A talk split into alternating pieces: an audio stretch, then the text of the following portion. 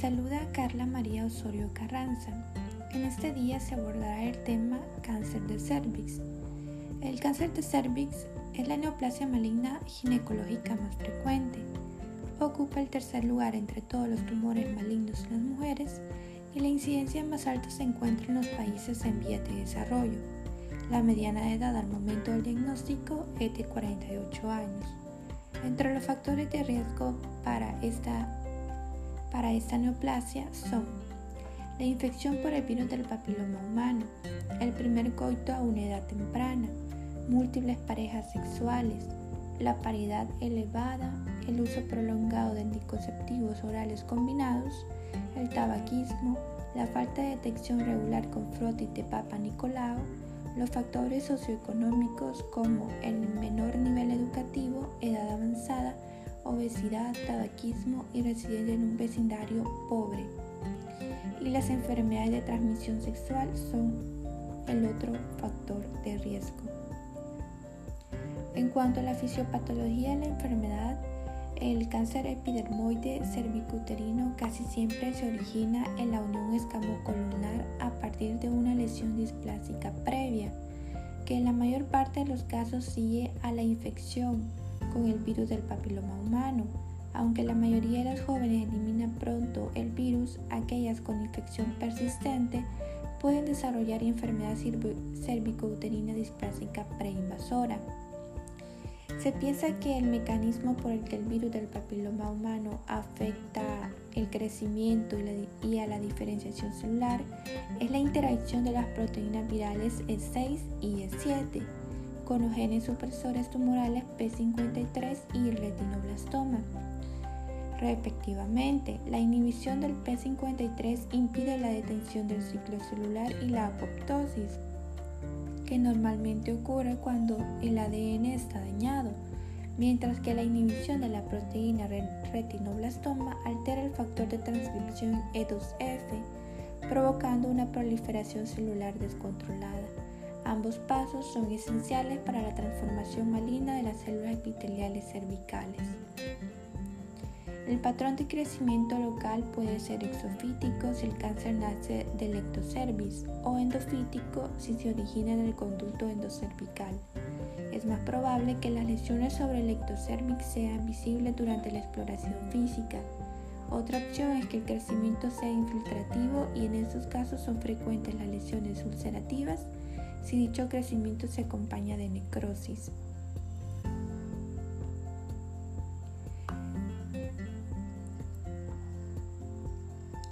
Hay diferentes tipos histológicos de cáncer de cervix. Los dos más frecuentes son el adenocarcinoma y el epidermoide. El epidermoide es el más predominante, comprende el 75% de todos los cánceres cervicouterinos y se origina en el ectocervix. El carcinoma epidermoide se subdivide a sí mismo en otras tres categorías que es el carcinoma queratinizante, el carcinoma no queratinizante y el carcinoma papilar. Los adenocarcinomas comprenden del 20 al 25% de los cánceres de cuello uterino y se originan en las, células glandulares endocervicales productoras de moco.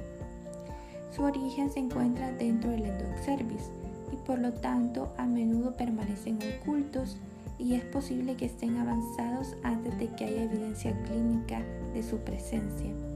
Durante la exploración física a menudo confieren al cuello uterino forma de barril palpable. Los subtipos histológicos eh, del carcinoma del adenocarcinoma son el mucinoso, que asimismo se subdivide en endocervical, intestinal, desviación mínima y el velloso glandular. Le sigue el endometrioide, que es el segundo más frecuente, el seroso, el carcinoma de células claras y el mesonéfrico. Esos son los dos eh, subtipos histológicos eh, más frecuentes, sin embargo tenemos otros tipos histológicos como el carcinoma cervicuterino mixto, que se subdivide en adenoescamoso y de células midriosas y en los tumores cervicuterinos neuroendocrinos que se divide en neuroendocrinos de células grandes y neuroendocrinos de células pequeñas. y otros que son menos frecuentes como los sarcomas, los linfomas y los melanomas. En cuanto a la comparación del pronóstico, las mujeres con adenocarcinoma tienen un pronóstico más sombrío en cualquier estadio que las que padecen un carcinoma escamoso. En el diagnóstico vamos a valorar los síntomas. Algunas mujeres con diagnóstico de cáncer cervicuterino son asintomáticas. Sin embargo, para aquellas con síntomas, el cáncer cervicuterino en etapa temprana puede causar secreción vaginal acuosa teñida con sangre. También puede haber hemorragia vaginal intermitente después del coito o duchas. Con la invasión parametrial y la extensión a la pared lateral de la pelvis, el tumor comprime órganos adyacentes y causa síntomas. Por ejemplo, el edema en las extremidades inferiores y dolor lumbar, que a menudo se irradia por la cara posterior de la pierna y es el reflejo de la comprensión de la raíz del nervio ciático vaso linfático, venas o el uréter por el tumor en crecimiento. Además, en caso de invasión tumoral de la vejiga o el recto puede observarse hematuria y síntomas de una fístula vesicovaginal o rectovaginal. En cuanto a la exploración física, en caso de enfermedad avanzada, el crecimiento de ganglios supraclaviculares o inguinales, el edema de extremidades inferiores, la ascitis o la disminución del ruido respiratorio en la ocultación pulmonar podrían indicar metástasis. Debe hacerse una exploración minuciosa de los genitales externos y la vagina en busca de lesiones concomitantes. Es posible que las lesiones se vean como crecimientos exofíticos o endofíticos como una masa polipoide, como tejido papilar o que el cuello uterino tenga forma de barril, que haya una ulceración cervical o una masa glandular o como tejido necrótico. También puede haber secreción acuosa o purulenta o sanguinolenta. Durante la exploración bimanual el médico puede palpar el útero crecido a causa de la invasión y crecimientos tumorales. La siguiente forma de hacer el diagnóstico es por medio de un frotis de Papa Nicolau. Aunque los flotis de Papa Nicolau se realizan muy a menudo para detectar la presencia de este tumor, estos no siempre detectan el cáncer. El siguiente medio es la corposcopía y la biopsia cervicuterina. Si se obtienen resultados anormales en el frotis de Papa Nicolau, se debe realizar una colposcopía. En esta valoración lo ideal es identificar la zona de transformación completa y obtener biopsias adecuadas del cuello uterino y endocervix. Se puede colocar un espejo endocervical para observar la zona de transformación cuando ésta, cuando ha retrocedido hacia el conducto endocervical. En los pacientes con una colposcopía poco satisfactoria y una enfermedad de alta malignidad se debe realizar una conización con criobisturí. Las biopsias cervicuterinas por sacabocado, las piezas de conización son las más adecuadas para valorar la invasión por cáncer cervicuterino. En cuanto a la estadificación, la estadificación de los cánceres cervicuterinos es meramente clínica. Para ello se deben realizar pruebas para poder establecer eh, la etapa del cáncer cervicuterino. ¿Cuáles pruebas? Pruebas de laboratorio como es una biometría hemática completa para valorar si la paciente tiene anemia, eh, análisis de orina para valorar, si hay hematuria, perfil bioquímico para valorar las normalidades electrolíticas, la función hepática para ver si hay metástasis hepática, las concentraciones de creatinina y ácido y nitrógeno ureico eh, en sangre para valorar el deterioro renal u obstrucción. Las pruebas radiológicas como una radiografía torácica para valorar metástasis pulmonar y la pielografía intravenosa para valorar si hay hidronefrosis un ataúd de abdomen y pelvis para valorar si hay metástasis ganglionar, metástasis a otros órganos distantes e hidronefrosis, e, y la resonancia magnética para valorar si hay invasión extracervical local o metástasis ganglionar, y una eh, tomografía por emisión de positrones para valorar si hay metástasis ganglionar o metástasis distante.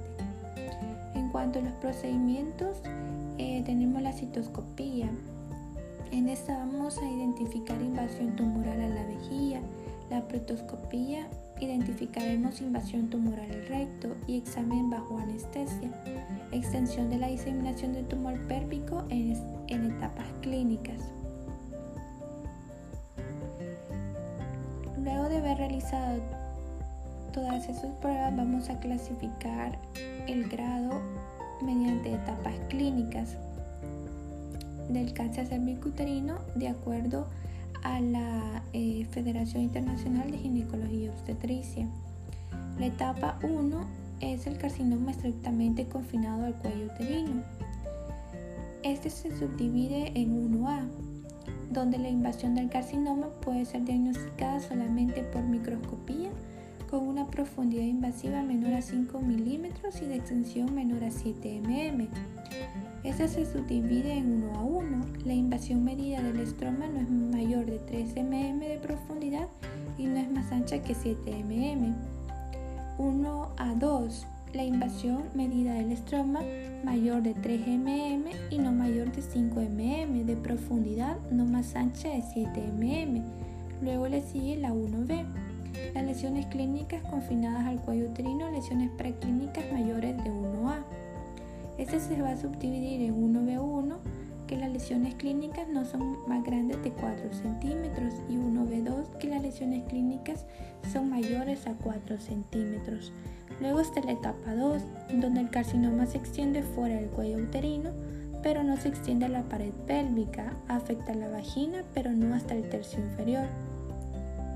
Este se va a subdividir en 2A sin compromiso parametral evidente y esos asimismo se subdividen en 2A1 que son lesiones clínicas no más grandes de 4 centímetros, 2A2 lesiones clínicas mayores de 4 centímetros y la lesión 2B, compromiso parametral evidente. Luego tenemos la etapa clínica 3, donde el carcinoma se extendió a la pared pélvica en el examen rectal no hay espacio libre de cáncer entre el tumor y la pared pélvica y el tumor afecta el tercio inferior de la vagina. Deben incluirse todos los casos con hidronefrosis o falta de función renal, a menos que se conozca, otra causa de ellos. Esa se subdivide en el 3A, donde sí, no hay extensión a la pared pélvica, pero con compromiso al tercio inferior de la vagina y la 3B, que es extensión a la pared pélvica o hidronefrosis o falta de función renal por el tumor. La etapa 4, donde el carcinoma se extiende fuera de la pelvis verdadera o hay compromiso clínico de la mucosa vesical o rectal. Este se subdivide en 4A, donde hay diseminación del crecimiento de los órganos pélvicos adyacentes, y la 4B, donde hay diseminación a órganos distantes. Para el tratamiento nos basaremos de acuerdo a las etapas clínicas. Eh, si, el, si el, el, estadio del cáncer está en 1 a 1, en este el tratamiento será que se va a preferir la histerectomía simple si ha concluido su vida reproductiva. Si no, se realizará una conización cervical. La 1 a 1 este se puede realizar histerectomía radical modificada y linfadenectomía pélvica o traqueoleutomía radical y linfadenopatía pélvica en las pacientes que deseen conservar su fertilidad. En A1 A2 se va a realizar histerectomía radical y linfadenopatía pélvica o traqueolectomía radical y linfadenopatía pélvica en las mujeres que deseen conservar su, la fertilidad. En el 1B1 se debe realizar histerectomía en el 1B1 algunas IB2 y, y las 2A1 en este se realizarán histerectomía radical y linfadenopatía pélvica o traqueotomía radical y linfadenopatía pélvica para las mujeres que deseen conservar la fertilidad o quimioradioterapia. Para los 1B2 voluminosos y el 2A2 se va a realizar quimioradioterapia. Para el 2B o A4A se va a realizar quimioradioterapia o exanteración pélvica pero esta se realiza en raras ocasiones. Y por último, la etapa 4B se va a realizar quimioterapia paliativa o radioterapia paliativa o tratamiento paliativo, que ya son cuidados para, los, para cuando la paciente esté desahuciada. Todos estos procedimientos, ya sean quirúrgicos o por medio de radioterapia, van a traer ciertas complicaciones. Las complicaciones de la intervención quirúrgica para cáncer cervicuterino en etapa temprana van a incluir el estrechamiento ureteral, la fístula uterovaginal, la disfunción vesical, el estreñimiento, la dehiscencia de herida, el linfoquiste y linfedema y riesgo de tromboembolia venosa. La radioterapia también se relaciona con complicaciones a largo plazo. A menudo hay alteración del funcionamiento sexual por acortamiento de la vagina, dispareunia, factores psicológicos y estenosis vaginal. Después de la radioterapia también puede haber complicaciones urinarias e intestinales tardías como el desarrollo de fístula, enteritis, proctitis y obstrucción intestinal. Ese ha sido el tema del día de hoy. Espero que haya sido eh, de mucha ayuda y gracias por su atención.